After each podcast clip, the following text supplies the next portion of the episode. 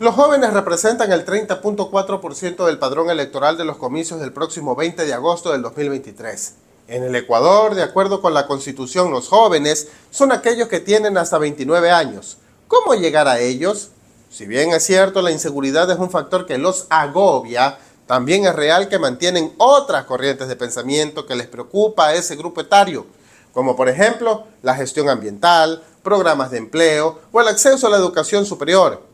Hoy a los candidatos les cuesta llegar y conectar con los jóvenes y quizás es una consecuencia de lo que ellos mismos, la clase política, sembraron.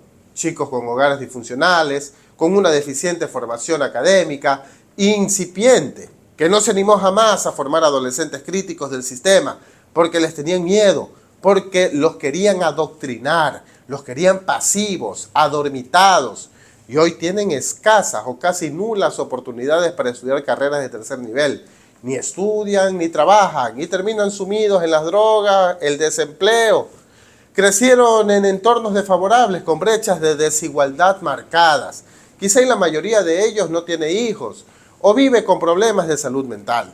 No les queda más que intentar conectar con banalidades, como bailes ridículos, canciones desprolijas o chistes agrios, porque estereotipan a los jóvenes, los creen estúpidos en lugar de intentar conectar a través de la empatía, de procurar incluir en su plan de trabajo la receta que permita sanar en ellos, en los jóvenes, esa herida profunda causada por un Estado fallido, con especial énfasis en lo ocurrido en los últimos 15 años, cuando se radicalizó la dogmática formación secundaria y el escaso acceso a la educación superior.